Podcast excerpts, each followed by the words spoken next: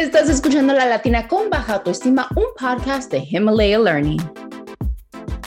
Soy Rosy Mercado y estás escuchando La Latina con Baja Autoestima, donde hablamos sobre cómo nos conectamos con los demás, incluidas las parejas románticas y sexuales. Nuestra invitada del día de hoy es psicóloga y sexóloga, conocida por sus sinceros consejos sobre sexo y relaciones. Bienvenida al podcast Raquel Graña. Hola. Gracias por estar con nosotros, ¿eh? Gracias a vosotras por invitarme. Antes de comenzar nuestra conversación, quiero recitar nuestra frase del día. La frase de hoy proviene de un autor desconocido. En la vida hay tres cosas que no vuelven atrás. La flecha lanzada, la palabra pronunciada y la oportunidad perdida. Raquel, bienvenida. ¿Qué te parece nuestra frase del día? Estupenda. Muchas gracias por invitarme al programa. Y bueno, ¿cómo te lo estás pasando? Sé que estás en España ahorita, ¿verdad? Estoy en España, sí. ¿Qué tal? ¿Cómo, cómo está todo por allá? Tantas cosas. Oye, vi en las noticias como que estaba nevando, ¿verdad? Eh, sí, es que es súper surrealista. Yo creo que en 80 años no ha nevado tanto. Ay, ay, ay. ¿cómo te, ¿Y cómo te lo estás pasando con la pandemia? Está nevando. Tantas cosas que están sucediendo alrededor. Sí, es que yo, por ejemplo, consulta ya digo, bueno, ya no sabemos qué más puede pasar. Así es que ya pero bueno, bien. que está uno así, ¿verdad? Y esperando, ok, ¿qué más?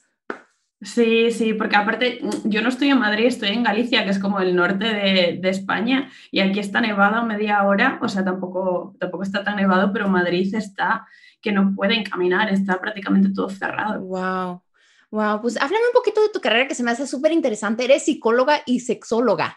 ¿Cómo, o sea, cómo combinas las dos y cómo llegaste a, a decir, pues quiero platicar de la sexología, ¿no? Porque es algo bien importante, ¿no? Es algo importante, pero ¿cómo llegas a ese paso?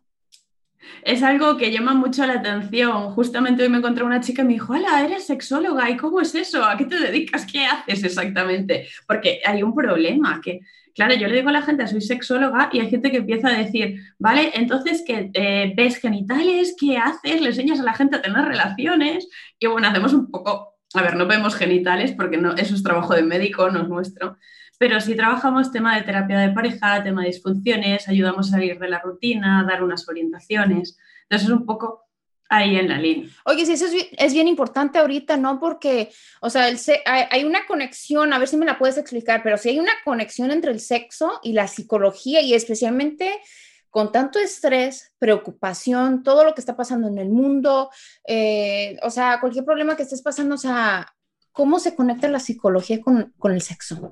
¿Cómo te puede impactar? Todos los problemas, absolutamente todos los problemas que te encuentras en la parte sexual están vinculados con una parte psicológica ya sea eh, por falta de comunicación en la pareja, porque, por ejemplo, el tema de las chicas, chicas, el tema del orgasmo que cuesta mucho a veces, va muy vinculado con tema de inseguridades, con tema de que la cabeza no para, está taladrando continuamente y diciendo lo que va a suceder en el futuro, lo que vas a hacer después, que si no sé cuántas tareas tienes en casa pendientes. Entonces, realmente tienen más base psicológica de la que pensamos. Y las personas que tienen pene, por ejemplo, el tema de la ansiedad para tener erecciones o tema de eyaculación es súper, súper frecuente, con lo cual siempre tienes que trabajar una parte psicológica dentro del área sexual. Oye, es parece que como el tema de los hombres, ¿no? El, perder la erección y, pasar por esos problemas.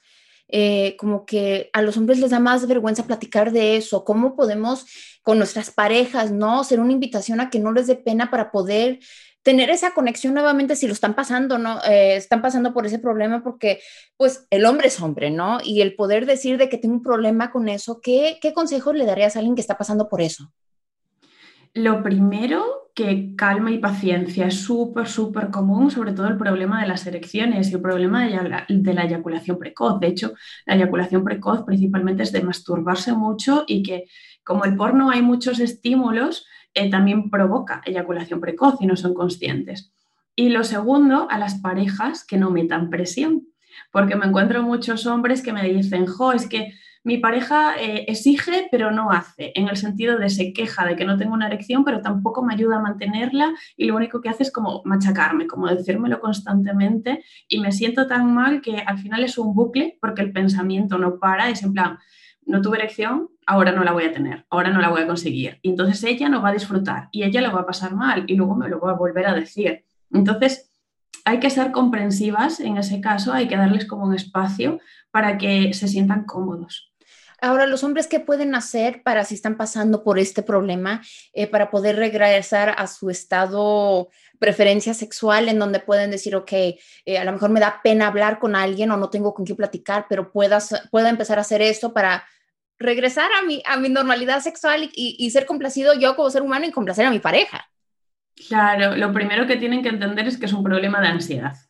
Eh, nosotros, por ejemplo, tenemos un curso online para tratar el tema de la erección o la eyaculación precoz, porque ¿qué sucede? Que muchas veces les da vergüenza acudir a consulta, entonces hay mucha gente que compra los cursos online porque son totalmente anónimos, no hablan conmigo, o sea, con lo cual yo no sé ni quiénes son y nadie sabe que están ahí detrás. Y son los cursos más vendidos precisamente por eso, por el anonimato. Pero lo que primero tienen que ser conscientes que es un problema de ansiedad. También hablamos de mm, descartar causas fisiológicas, o sea, en el sentido de que vayan a un médico para que el médico descarte que no es un problema pues, de, fisiológico de alguna función, que no suele ser, suele ser más tema de ansiedad por tema de estrés, tema de estilo de vida, cambio de pareja o parejas esporádicas que una sí, otra no, no, me siento bien. Por ejemplo, tuve un caso de un chico que con la amante sí tenía erecciones, pero con la mujer no, porque la... a ver, explícame eso, porque sabes que yo he escuchado mucho de ese tema. ¿Cómo es que con, con la amante sí puede tener, pero con su mujer no? O sea, ¿cómo funciona eso? Pues es que la amante es el estímulo novedoso, es la persona nueva la que le genera más excitación y le apetece más. Y en este caso, por ejemplo, también había una presión añadida con la mujer y es que estaban buscando un bebé. Y al buscar el bebé, él se sentía como presionado. No había esa libertad. Ay, ay, ay. Y pues yo pienso que uno de mujer sabe cuando nuestra pareja no, no, no sea fiel y es infiel, o sea, tenemos ese sentido luego, luego de saber que algo está sucediendo, entonces viene mal la presión. Entonces pueden tomar ese curso, pues, chequen con su doctor, asegura de que nada esté sucediendo que no tenga que ver con la ansiedad. Y, y si ya han hecho todo eso, ya, ¿cuál es el siguiente paso? O sea, ¿tú recomiendas la pastillita o no? Mm, yo no. Tengo que preguntar porque son las preguntas que van a, o sea, quien esté escuchando, o sea, se toma la pastilla, no se toma, o sea, tantas personas que dicen, optaré por eso, o sea, luego, luego, o sea, ¿qué pasa cuando están constantemente tomando la pastilla? Porque he visto casos en donde eh, paran en el hospital por seguir tomando una pastilla que no necesitan o porque no les cae bien y no saben, no saben lo que están haciendo. Sí, de hecho, yo conozco casos, no sé, ahí en Estados Unidos, pero en España por lo menos, si algún chico empieza a tomarlo con 20 años. Eso es muy joven, ¿no? es un problema porque se vuelven adictos a ella y luego no pueden tener erecciones de forma normal. Oye, mija, y si toman a una temprana edad la pastillita y dices tú que se hacen adictos, o sea, ya el, sexo ya, ya, ya, no, ya no hay una conexión, no hay una pérdida, ya, y hay otros problemas allí, ¿no? Claro, es que dependen absolutamente de la pastilla para tener una erección y eso es un problema grave. De hecho, yo he tenido chicos súper jovencitos de consulta que eh, los médicos, el urólogo, lo que le decía era, tómate la pastilla o tómate no sé qué pomada. Y yo decía, no, por favor, o sea, que te deriven a una sexóloga, a un sexólogo, pero que no te manden ya a tomarte una pastilla porque entonces vas a depender de ella completamente mm. para el tema sexual. Oye, mija, y vamos platicando ahora de las mujeres. Eh, las mujeres tenemos, tenemos hijos, tenemos, eh, estamos con nuestra pareja o tal vez estás con una pareja nueva. ¿Cómo mantener ese deseo sexual? Porque también a veces, o sea, la mujer se le, o sea, del hombre dice que se prende a veces más con la mente y, pasan esos casos, pero a veces la mujer pierde el, apetito sexual eh, por una cosa u otra, estás cansada, limpiando casa, cocinando, trabajando, teniendo hijos y como que ya dices tú, lo menos que quiero saber es del sexo. ¿Cómo podemos mantener esa conexión viva, eh, tener ese apetito de nuevo? Lo primero es tema de comunicación, porque como bien has dicho, nosotras tenemos muchísima carga, que si trabajo, que si cosas de casa, que si hijos, que si tal. Entonces hay que llegar a un consenso en el sentido de que eh, en casa hay que repartirse las cosas, porque aparte de tema sexual tenemos tema de casa, que muchas veces se nos carga a nosotras con hacer más cosas por ser mujeres, que es un poco el tema del machismo que tenemos un poco de que trabajar en ello, ¿vale? El tema de igualdad. Entonces, ¿qué pasa? Que yo sí me he encontrado chicas, mujeres, que están cansadas de eh, tener carga fuera de casa y dentro de casa. Entonces hay que buscar un equilibrio, porque muchas veces ellos se comportan como niños pequeños, que hay que cuidarlos, hacerles las cosas, entonces hay que llegar a un punto intermedio. Una cosa son las tareas de casa y luego la otra, eh, ellas, por ejemplo, se quejan de varios aspectos. Uno es que cada vez que van a darles un beso, automáticamente ya quieren sexo. Sí, no hay un romance, no hay una prendida, no, o sea, ya o sea, automáticamente hacer, y siempre como que, no siempre, no todos los hombres, pero como que automáticamente quieren ellos ser satisfechos y se olvidan de la mujer, ¿no? Después de tanto tiempo. Lo que sucede es eso, que eh, si mm, hay que cuidar parte afectiva y parte sexual, por un lado. La parte sexual sí va con la afectiva, pero también cuidar la parte de cariño, de abrazos, de besos, no siempre vinculado al tema sexual. Y luego la otra cosa de la que se quejan es de que los hombres prácticamente todos van a la penetración dicen, es que no existe, no existe el sexo oral, no existe la masturbación, no existe el clítoris. Parece que siempre están pensando o, diciendo, a ver si aceleramos un poco y vamos al tema de penetración. Y hay vida más allá de eso. Es un poco que eh, cambiar el chip, aprender un poquito de que hay más cosas, hay juegos, hay masajes, hay un poco más, más de lo que pensamos. Oye, mija, ¿y de la psicología qué me dices cuando las mujeres ya no se sienten sexy? ¿Qué pueden hacer para retomar eso? Porque el, sentirse sexy, o sea, es un sentimiento, es, es, hay cosas que se tienen que hacer para, para tener ese sentimiento, esa energía y pues que lo capte nuestra pareja, ¿no? Porque todo se ve, todo se siente. ¿Qué, qué puedes decir a, a, ese aspecto. Me encanta que hables de energía porque realmente es una energía que tú transmites. Tú si te ves bonita, si te sientes bonita, si te sientes sexy, vas a transmitirlo. Siempre vas a transmitirlo. Entonces, ¿qué sucede? Que normalmente en las relaciones de pareja nos descuidamos. Entonces hay que empezar a dedicarse tiempo, eh, tanto tema pues, de alimentación, de gimnasio, de quedar con las amigas, algo muy importante que también dejamos de lado y cuidar como ese espacio individual y ese espacio compartido, porque eh, hay como un modelo de pareja un poco extraño que se piensa que la pareja tiene que hacerlo todo junto y eh, todo junta y no es verdad, sino que hay que cuidar espacio individual y espacio compartido porque si no llega un punto que colapsamos y mm, no nos sentimos a gusto y estamos infelices y la pareja se mantiene ahí, mm, pero realmente hay que cuidarla. Y yo pienso que el cuidado, o sea, el cuidado, me gusta que tocas eso de que tiene que haber un cuidado personal, porque sigue el punto, especialmente con la pandemia. Estás todo el tiempo junto con tu pareja, necesitas esos espacios para extrañar, eh, para poder pensar, para poder respirar, pero también el cuidado. ¿Qué tan importante es la comida que comemos, la gimnasia, el gimnasio, o sea, y si no puedes ir al gimnasio, simplemente el hacer ejercicio, ¿cómo te impacta la psicología y tu sexualidad? El tema del ejercicio es muy importante porque liberas endorfinas, ahí puedes trabajar tema de ansiedad, tema de estrés, te encuentras mejor, te ves mejor y ayuda a que el cuerpo esté bien, porque el cuerpo a partir de los 30 años es el que es, o sea, va cambiando y va alenteciéndose. Entonces es importante trabajar esa parte. Y el tema de la alimentación también para sentirnos a gusto, porque no todos los alimentos nos sientan de la misma forma. Entonces a nivel psicológico, a nivel emocional, nos va a ir afectando a encontrarnos mejor.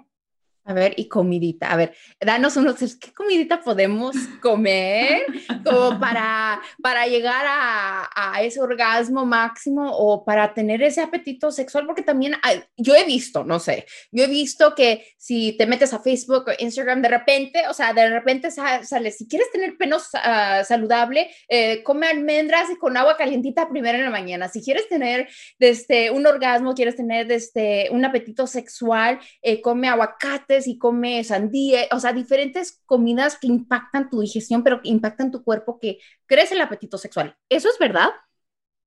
No, son mitos. ¡Ah! Dices, no, son mitos. Bueno, a ver, es como todo. Tú date cuenta que eh, hay placebos en la vida, como si te tomas un caramelo y crees que ese caramelo te va a hacer sentirte mejor. Pues si tú crees en ello, pues lógicamente hará pero no, realmente no, no, no, no. Eh, cosas naturales para tomarnos en el tema sexual. Eh, la maca, la maca, que es una raíz de Perú, que se toma en polvo, se toma en cápsulas, puede ayudar, sobre todo a las mujeres. También actúa como regulador del estado de ánimo, con lo cual yo, por ejemplo, la recomiendo en consulta en temas de ansiedad. Em, triptófano también ayuda en tema de ansiedad y es natural. Eh, libera serotonina para que te encuentres mejor. Y luego a ellos les ayuda mucho el tema del ginseng. El ginseng les ah, ayuda ¿de mucho. veras? ¿De qué manera ah, ayuda el ginseng? Porque eso es para energía, ¿no? Eh, te da energía. ayuda en tema de energía y en tema sexual, en tener más apetito sexual. ¿Vale? Que bueno, a veces no es aconsejable porque hay alguno que lo tiene por las nubes, pero... no, es que sabes que mira, yo pienso que, es importante tomar, mira, es bueno porque uno se la pasa este, platicando eh, con tu pareja y cosas que puedes platicar y de repente salen cosas. El internet ahorita, todos estamos viendo o videos o algo sale en internet y ves cosas y no sabes qué creer qué creer. Por eso es tan importante estas conversaciones con una profesional como tú, que se dedica a la psicología y la sexualidad eh, como sexóloga, a podernos decir, mira, esto funciona, esto no funciona, para poder prestar atención y, ser más efectivos en eso, porque tenemos que decir qué tan importante es la conexión sexual con nuestra pareja. Súper importante, súper importante. Es que hay gente, hay gente que dice... Eh, la parte sexual no es importante, pero es que realmente si tú no conectas con tu pareja en la parte sexual, es como que haces cosas como de forma robótica, no fluyen, no conectas. Entonces, al fin y al cabo, no disfrutas. Y también hay gente que se bloquea, que bloquea su energía o bloquea la del otro en función de no quiero crear un vínculo. Si no quieres crear un vínculo, igual la conexión a nivel sexual no funciona. Entonces hay que tener cuidado con eso porque en función también de cómo tú te sientas, si tú, por ejemplo, estás muy agobiada, estás muy estresada, vas a estar pensando en todo menos en lo que estás haciendo. La conexión sexual, o sea, sabemos que la conexión sexual con nuestra pareja es bien importante. ¿Qué, qué dice sobre el tema de los, de los hombres y las mujeres que se la pasan acostando con diferentes personas? O sea, yo crecí en donde me dijeron que cuando tú te acuestas con alguien sexualmente, tú das una parte de tu alma, esa energía, es un, es un intercambio de energía. ¿Qué pasa con las personas cuando lo hacen así liberadamente están con una persona aquí, otra persona allá. ¿Se pierde algo de eso? ¿De qué manera te, impacta psicológicamente? Depende un poco que tengan establecido. Yo, por ejemplo, sí creo que tenemos etapas de vida. Etapas de vida, pues para hacer lo que quieras, con quien quieras, de forma liberal, y etapa que te apetece estar solo y etapa que te apetece estar en pareja como que tenemos diferentes etapas a lo largo de la vida. Sí es cierto que toda la gente que yo conozco que va de una relación a otra de forma constante, la energía está como bastante desgastada, es como que están muy dispersos, es eh, como que están a todo pero realmente no están a nada. Y hay mucha gente que en ese plano necesita trabajar más en crecimiento personal que otra cosa, porque es como que se encuentra perdido. Hay gente que incluso que busca afecto en esas relaciones sexuales, de mm. no tengo cariño, me siento solo, entonces es una forma de obtenerlo. Incluso, a ver, ahora con tema de pandemia es un poco más complicado, pero cuando se salía de fiesta, yo he conocido gente consuelta que me ha dicho, no, es que yo esperaba el sábado para tener una relación sexual con X persona y al día siguiente me sentía vacío esto pasa mucho. Eso pasa mucho. ¿Y por qué crees que se sienten vacíos, mija? Porque están buscando algo que no existe. Buscan cariño y la relación sexual, mm, tú las relaciones sexuales esporádicas tienes que tener muy claro a qué vas y qué son. Si tienes claro y establecido en tu cabeza que es un encuentro sexual, que, que es hoy y que mañana no va a ser, que no se va a mantener perfecto, pero si igual a nivel inconsciente estás pensando que quieres una relación de pareja, te va a hacer más daño que bien. Mm. Oye, sí, y el sexo, o sea, cuando buscas ese cariño, ¿crees tú que también eso está conectado con la infidelidad? Que dice el dicho que lo que no, lo que no tenemos en, casa lo vamos a buscar afuera. ¿Crees que, ese dicho tiene algo de cierto? Eh, relativamente. Hace poquito hice una encuesta, una encuesta en Instagram hablando de este tema, de por qué, por qué somos infieles.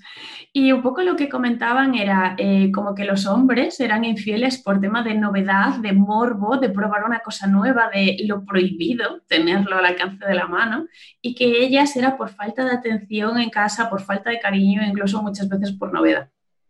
Ay, qué triste pensar eso, ¿no? De que puedes pasar, o sea, yo, yo, lo digo porque yo he pasado por, por varias infidelidades y, y es triste saber de que entregas un amor, ¿no? Entregas un amor, estás en una relación con el entendimiento de la fidelidad, eh, de estar con esa persona y que de repente te das cuenta de que entregaron su cuerpo, su alma a otro ser humano, nomás así, sin pensarlo, por novedad, por tenerlo prohibido, y cuántas personas se lastiman en eso. Eso lleva a traumas, ¿no? Más adelante eh, en los hombres y las mujeres que han pasado por eso, que les afecta su sexualidad, ¿no? Eso es un problema porque después en las siguientes relaciones de pareja van a estar desconfiando Y es normal porque eh, así como tenemos patrones familiares, tenemos patrones dentro de las relaciones de pareja. Si tú lo has pasado mal, si has tenido una relación tóxica, vas a tener miedo a que te vuelvan a hacer daño. Entonces vas a ir con una barrera de primeras para entregarte y vas a tener miedo y esa persona nueva que tú te encuentres no tiene por qué curar eso, es cosa tuya sanarlo. Por eso decimos importancia de terapia tanto psicológica como sexológica, porque al final es curar eso que has vivido, que tú no tenías culpa de que haya sucedido, entonces tienes que aprender a quererte para no tener miedo a volver a empezar otra relación. Y eso es bien importante el quererte porque, eh, como dices tú, si llevamos ese, ese trauma de una infidelidad, de, de una falta de respeto a diferentes relaciones, pero más que nada, a veces hacemos otras personas pagar las consecuencias de otro ser humano, de las cosas que nos hizo. ¿Cómo, que, aparte de terapia, qué es lo que pueden hacer si no tienen acceso a terapia? ¿Qué es lo que puede hacer un hombre o una mujer que ha pasado por eso para empezar el proceso de sanar antes de brincar a otra relación? Vale, lo mejor es pasar una etapa solo o sola. Em, hay gente que es muy dependiente a nivel emocional y que lo que va haciendo es enganchando una relación con otra, con otra, con otra. Y eso lo que hace es no conocerse.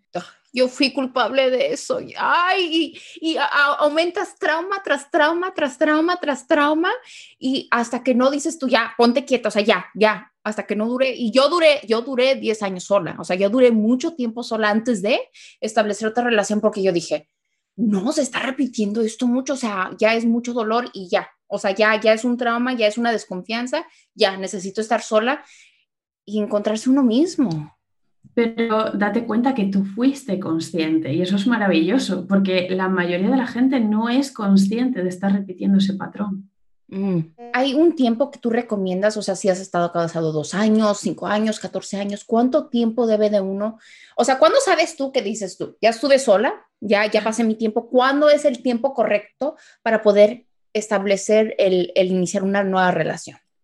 Es que realmente tiempos no se pueden establecer porque depende un poco de cada persona y en función, yo creo mucho en el tema de vibraciones, sintonías, un poco como vibre cada uno. ¿Vale? Puedes encontrarte unas personas que sean más afines y hay personas que te aparecen en un momento dado de vida que no, te lo hubieras imaginado nunca. Entonces siempre es importante pasar una temporada sola para conocerse, para tener amigas, para saber cuáles son tus gustos, qué te gusta hacer, deportes, actividades, parte creativa, porque muchas veces al meternos en una relación en otra nos adaptamos tanto que nos perdemos y es importante descubrirnos, porque eh, hay personas incluso que yo conozco que con treinta y pico tienen hijos, han estado en una relación igual de 15 años y me dicen, jo Raquel, es que ahora ni siquiera sé cuáles son mis hobbies o mis actividades, no sé qué me gusta realmente. Y eso mm. es triste. Sí, eso es triste porque te vas perdiendo y después también va impactando la relación en donde ya es más el coraje que amor lo que le tienes a tu pareja, ¿no? Porque llega un estrés ese momento. ¿Cuándo sabes que una relación en cuanto sexualmente o tu relación, tu pareja, tu matrimonio eh, ha pasado por una infidelidad o no estás teniendo suficiente sexo? ¿Cuándo sabes que, debes de acudir terapia eh, para poder por lo menos transformar? ¿Se puede transformar una relación después de tantos años así cuando estás teniendo esos problemas?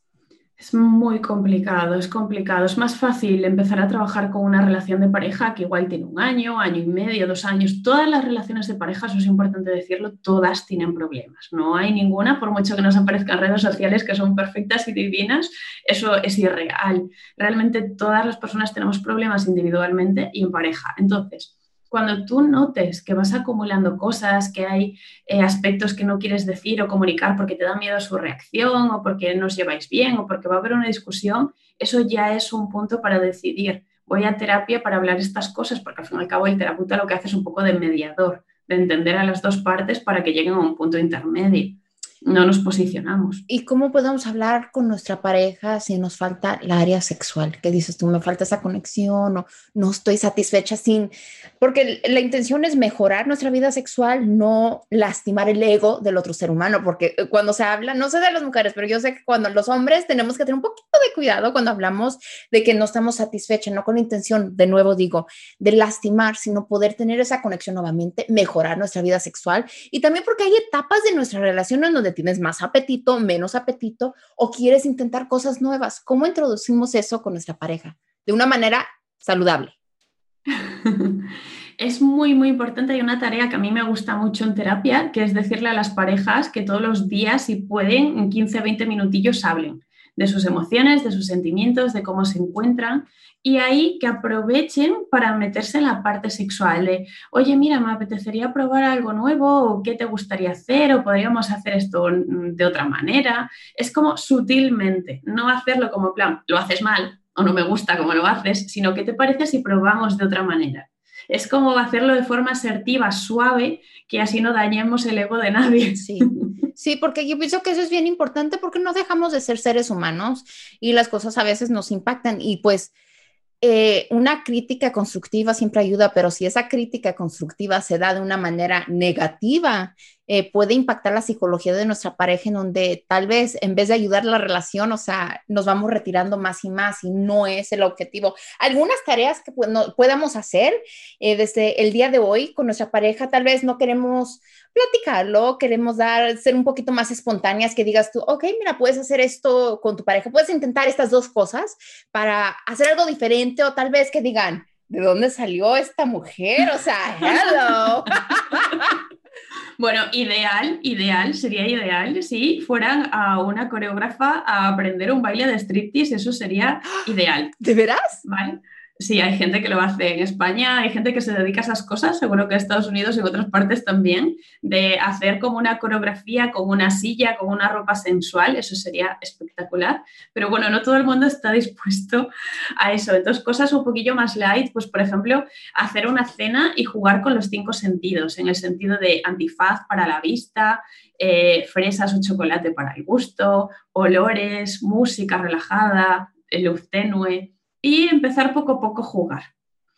Y otra cosilla que podrían hacer sería eh, hacerse un masaje, un masaje general, pero también un masaje genital, que esto no se nos suele ocurrir mucho. Es como, si voy a darle un masaje a mi pareja, pero se lo voy a dar lo típico, ¿no? En la espalda o en alguna parte así. No, pues hacerlo en la zona genital. No buscar igual tanto el orgasmo, sino como el placer poco a poco, que vaya siendo suave, lento y que vaya encendiéndose. Ok, so ya escucharon cositas que pueden hacer en casa para poder prender esa área sexual con nuestra pareja, lo cual se me hace, eh, se me hace muy fácil, eso más poner un poquito de pensamiento, un poquito de energía, y, y si siguen esto, o sea, yo pienso que da inicio a, a, darle un reboot al área sexual con nuestra pareja, que es bien importante, y también, o sea, lo que tenemos que aprender, no dar esas críticas negativas si nuestra pareja está pasando por ansiedades. ¿Qué es lo que podemos hacer para apoyar a nuestra pareja si está pasando por ansiedad? Tal vez dos cosas que pueda darles un poquito de, ay, mi pareja no me está criticando porque perdí mi erección o porque simplemente no estoy aquí mentalmente, porque a veces yo pienso, eh, como mujeres lo podemos tomar como algo personal, como que yo no aprendí a mi pareja, estoy perdiendo esta área y a veces no se trata de nosotros, es las cosas que están pasando. Eh, lo primero, no tomarse las cosas a lo personal, que es lo que estás diciendo ahora mismo, porque hay muchas mujeres que meten presión en los hombres como yo no te excito y no, no es cosa tuya, es cosa de que tu pareja tiene ansiedad y que no puede. Entonces, ¿qué podemos hacer?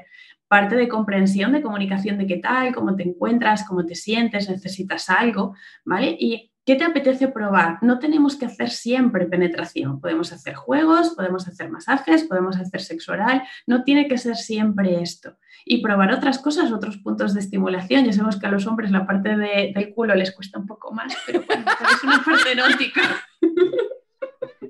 Oye, ¿por qué? ¿Por qué les cuesta tanto? A ver, ¿por qué? O sea, es, eh, es, es, o sea, ¿de dónde viene eso? ¿Por qué les cuesta tanto admitir que les encanta eso?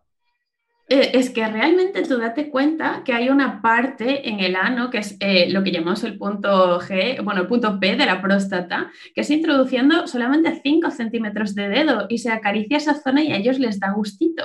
Pero claro, les cuesta mucho romper el tabú porque lo asocian con eso no es heterosexual. Y claro, eso no tiene nada que ver con ser heterosexual o no, es una parte de tu cuerpo que tú puedes disfrutar de forma libre si mm, abres tu mente, porque al fin y al cabo es un poco de your mind que esto está aquí. no, lo bueno que platicamos ahora, platícame un poquito, ya que estamos hablando de eso, algo que también que existe que a veces eh, les complace más a, a, a, ciertos seres humanos, no sé, la masturbación.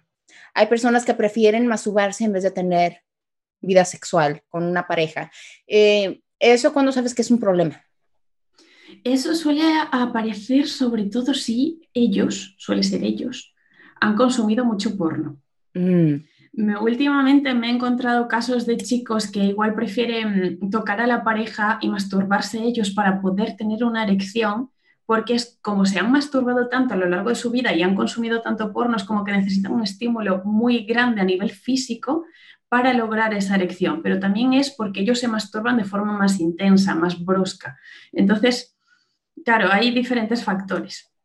Eh, ¿Qué tan importante crees tú que es la masturbación este o sea, cuando lo haces de una manera sana, saludable, en donde no, no es impactada por la pornografía o de una manera brusca.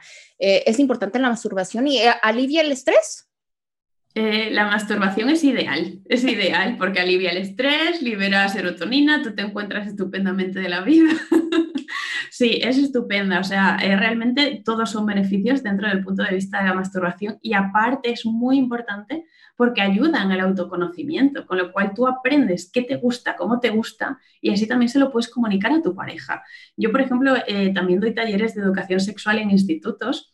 Y a las chicas siempre les digo, es importante que aprendáis a daros placer porque es vuestra responsabilidad, no responsabilidad de la pareja con la que estéis. Entonces es muy importante que os conozcáis. ¿Por qué crees que a veces las mujeres les da un poquito de pena platicar de eso? Los hombres no tanto, pero las mujeres sí un poquito les da de pena poder decir o poder pedir ayuda que a lo mejor no han alcanzado ese orgasmo o, o no saben exactamente qué les prende desde ellas mismas.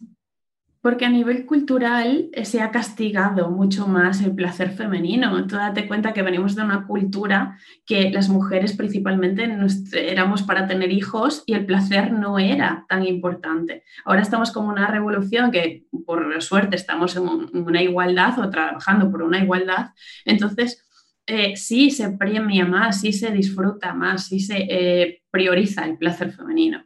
Entonces es un poco la desigualdad que ha habido todos estos años, la que aún arrastramos y nos cuesta. De hecho, eh, es muy importante trabajar la sororidad, la igualdad entre mujeres, porque hay muchas mujeres que se critican de, mira esa que hace no sé qué a nivel sexual, mira qué tal. No, por favor, sororidad, hay que trabajarla, que es muy importante. Que, eh, por último, antes de empezar con nuestros aprendizajes de Rosy, eh, para las mujeres que les da vergüenza tal vez pedir algo que les prende, que digan, ok, pues he tenido una vida sexual bastante bien con mi pareja, pero me gustaría que me hiciera eso, pero me da vergüenza. ¿Qué consejo? ¿Cómo van armando ese valor para decir, sabes qué? Quiero que me hagas esto porque me gusta. Un consejo sencillo, súper sencillo, dejarle una nota. Una Escribirlo o pueden escribírselo o decirle, mira, vamos a hacer un pequeño juego, ¿qué te apetece probar entre los dos? Y te voy a escribir yo también. Dame tres ideas o cinco ideas y te voy a, dar yo las mías. Y que se las escriban y que como les da más vergüenza igual hablarlo a la cara, pues que, que se lo dejen en un papelito, en una notita y que luego lo hablen. Ay, oye, qué idea tan sencilla pero tan directa de decir esto es lo que quiero escribirlo. Así es que ya lo escucharon, mujeres. ¿Tienen ganas de algo? Escríbanlo en una notita, vayan prendiendo esa, ese amor, vayan prendiendo su sexualidad de nuevo, no tengan miedo a pedir lo que quieren. Ahora vamos a pasar con Raquel, a donde platicamos algo que me gusta llamar los aprendizajes de Rosy, donde hablamos de un momento de adversidad que te empujó hacia adelante. ¿Puedes contarme de uno de esos momentos duros y qué lección aprendiste de ese momento? Hmm. Eh, quizá el momento más duro fue eh, Íntimas Conexiones. El proyecto tiene cuatro años. Yo creo que el primer, segundo año, que era como que el proyecto solamente estaba en YouTube y no terminaba de, no terminaba de, como de lanzarse, de crecer, de, de ir para adelante. Y era un momento muy preocupante para mí a nivel económico, porque era como un plan, necesitaba tener otros trabajos aparte para que el mío fuera adelante. Entonces, eh, yo me acuerdo que tuviera un mes de agosto muy, muy malo, que me fuera para casa de mi abuela, en plan, necesito irme al medio del bosque a desconectar del mundo porque estoy eh, desbordada. Y em, fue un poco aclarar la mente, encontrar un poco de paz y en septiembre yo me acuerdo que empezó todo a tener un poco más de sentido, en plan apareció una persona en mi vida que me ayudó con el tema de cursos online, empezó la terapia a funcionar, el tema de educación. Entonces, el aprendizaje es, eh, sí cuesta mucho y sí es duro emprender, pero se puede, hay que confiar. Mm, tener la fe sobre todas las cosas de que todo va a suceder en el tiempo preciso, ¿verdad? Me encanta que te retiraste un poquito para encontrar claridad en vez de dejar un, un momento de definir y, cerrar puerta, ¿no? Y yo pienso que es bien importante para los que están pasando por un momento difícil, de que no debes nunca tomar una decisión sentimental en ese momento. A veces es importante tomar unas horas, el orar, el tener la fe, el desconectarte, así como lo hiciste tú, para poder decir, ok, sabes que quiero ser guiada antes de tomar una decisión y, y de repente todo va cayendo en su lugar como cayó contigo. Raquel, eres lindísima. Gracias por los consejos que nos diste ahora. Yo pienso que este es un tema tan importante porque el estar seguras de nuestra sexualidad, de lo que nos gusta, eh, no más es respetarnos, no más es querernos, sino también es decir, tengo voz, me importa, eh, yo importo y, y, esta es una manera que yo puedo ir eh, desde sanando esas áreas, es una manera que puedo reconectar con mi pareja y eso es una manera sana de poder decir, me gusta el sexo y quiero intentar estas cosas, ¿cómo lo hago? Y aquí les presentamos los consejos con Raquel. Raquel, muchas gracias. ¿En dónde te pueden encontrar a ti y tus cursos? En Íntimas Conexiones. Íntimas Conexiones se llama tanto Instagram, YouTube, la página web, todos los lados. Ahora acabamos de empezar también directos en Twitch, o sea que son súper bienvenidos. Así que muchas gracias. Ay, Raquel, muchas gracias. Échale muchas ganas. Te mandamos un besote y gracias por los consejos de ahora que te aseguro que alguien que esté escuchando les va a ayudar para dar un empujón a su vida sexual. Gracias por escuchar La Latina Co. Baja Autoestima. Seguimos aquí. Si quieres saber más sobre mi camino, asegúrate de leer mi libro La Latina con Baja Autoestima, disponible en inglés y español a través de HarperCollins y HarperOne. Puedes encontrar el enlace para comprar mi libro en la descripción del programa, donde sea que estés escuchando este podcast.